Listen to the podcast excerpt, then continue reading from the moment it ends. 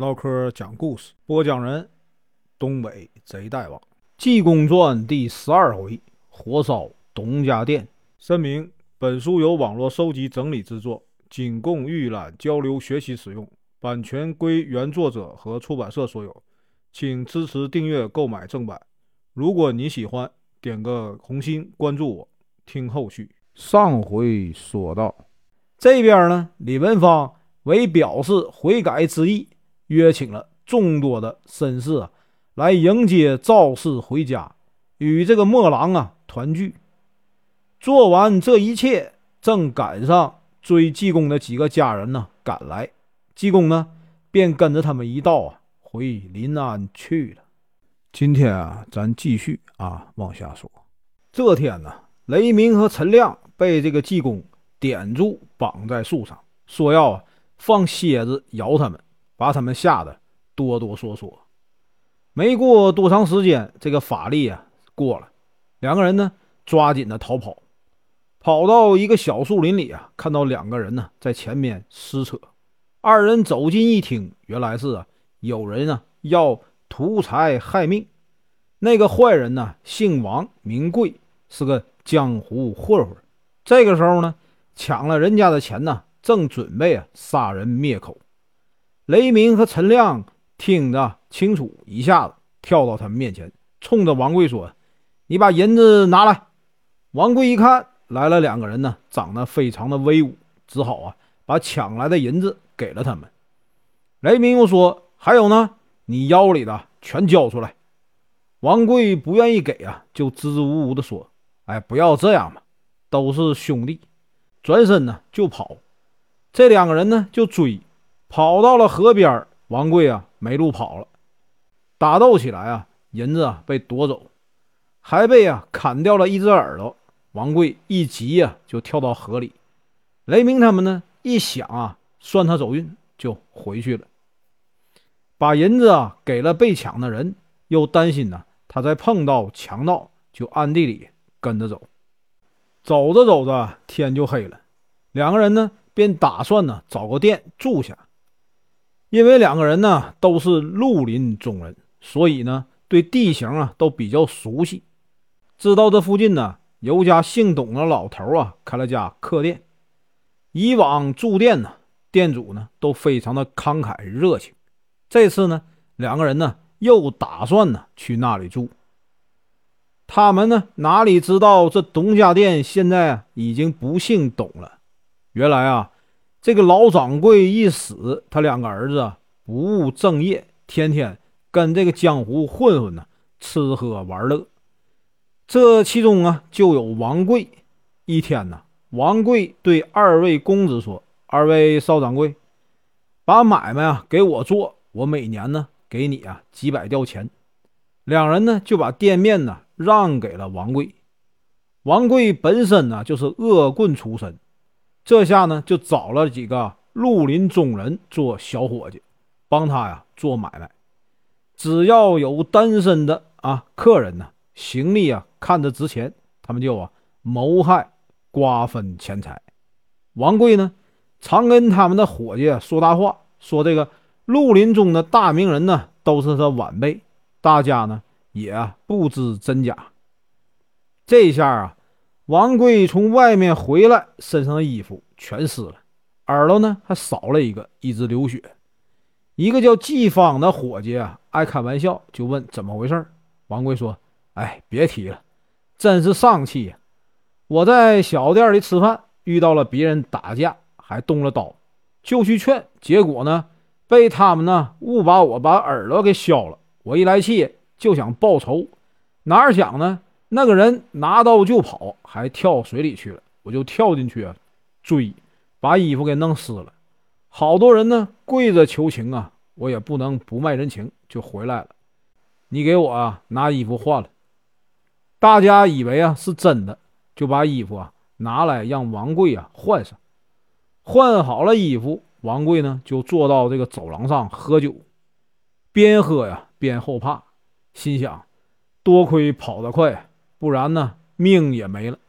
正在这个时候啊，听到有人叫门，王贵呢还没说话，伙计已经把门打开了。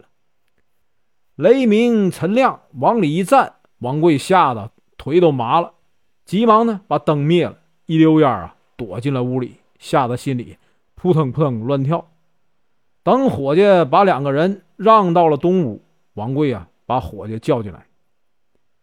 刚进来这两个人你认识吗？伙计说：“我不认识他们呢。”王贵说：“他们一个叫风里云烟雷鸣，一个叫啊圣手白猿呢陈亮。”伙计一听，这二位啊名头高大，咱们呢得给他结交，回头呢不收他们的饭钱。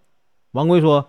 我告诉你啊，这两个人是我的仇人。伙计说：“哎，怎么会跟你有仇呢？”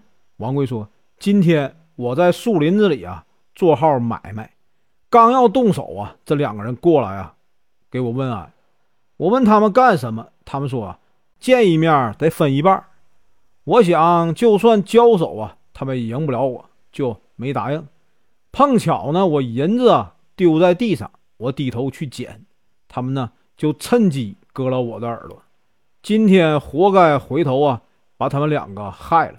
我正好啊报仇，有银子多少啊？你们大家分，我不要。伙计说：“好吧。”王贵啊，富儿说：“你呀，如此如此。”伙计呢，点头。来到东配房，说：“二位吃点什么呀？”陈亮说：“你们这里啊，有些什么呀？”伙计说。有啊，炒豆腐、烩豆腐、豆腐干、豆腐丝。陈亮说不吃。有别的没？伙计说没有。我们的掌柜被人家请去办这个宴席了，连我们家伙也全借去了。你要喝酒的话，只有啊两只小鸡儿用白水煮的，没有啊酱油。有酒啊，但是没有酒壶。要喝的话，拿着瓶子打二斤。陈亮说好吧。要二斤的瓶子啊，打二斤酒，来两只烧鸡呀。一会儿呢，伙计都拿过来了。两个人呢开始喝酒，喝了几口，陈亮说：“不知怎么的，我心里闷得慌。”雷鸣说：“我也觉得闷得慌。”说的话，雷鸣啊翻身跌倒。伙计一瞧，说呀：“寨主啊，这两个人呢老了。”王贵说：“好。”陈亮心里头啊明白的。一听啊，是王贵的声音，知道啊自己要没命了。过了一会儿啊，伙计看陈亮也倒下了，就去告诉王贵。王贵说：“他们两个身上啊有一包啊三十两的银子，那是我劫了人家的；还有一包五两，那是我的。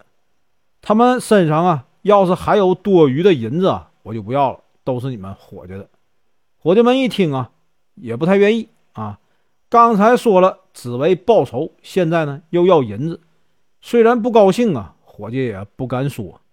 王贵啊拿着刀从上房啊出来，要杀这个雷鸣陈亮。刚到东房的台阶，就听外面呢敲门。王贵一听说呀：“季芳，你先把外面的人呢打发走了，别让他们来啊搅和我。”伙计来到门口问呢：“谁呀？”外面说。我睡觉来的，伙计说住店没有空房间了。外面说上房没有啊，就住配房。伙计说配房也没了。外面说配房住满了，就住厨房。伙计隔门缝一看，是个和尚。来的人呢，正是济公。原来呢，下午啊，济公和郑雄、马俊、财贵啊二位班头在这个小镇呢酒馆里啊喝酒。吃完了，外面呢还在下雨。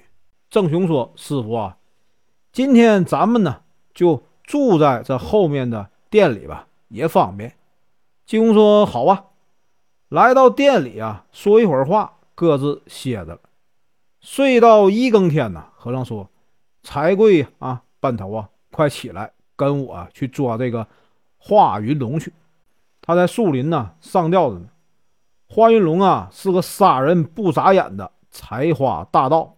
这会儿呢，济公啊，他们出来就是为了捉他。财贵二班头呢说：“真的吗？”和尚说：“是真的。”二人起来啊，跟着和尚出了殿。天还没有黑透，这个财头说：“呀，师傅，华云龙在哪儿里？”和尚说：“我不知道啊。”柴头说：“不知道你说什么呀？”和尚说：“我叫你们两个起来啊，逛逛雨景。上面下雨啊，下面踩泥，这比啊睡觉啊还好。”柴头、杜头两个气的啊不行，也啊不敢说什么。和尚呢，来到了董家店门口，要过包袱啊，重新呢包大一些。包裹好了，和尚啊就去叫门。伙计说没房。和尚说别的倒没有啊，我是保镖的，怕丢了这个物件啊，赔不起人家，所以啊，求你们让我住一宿吧。伙计隔门缝一看啊，问呢。你是个和尚啊，怎么说是保镖的呢？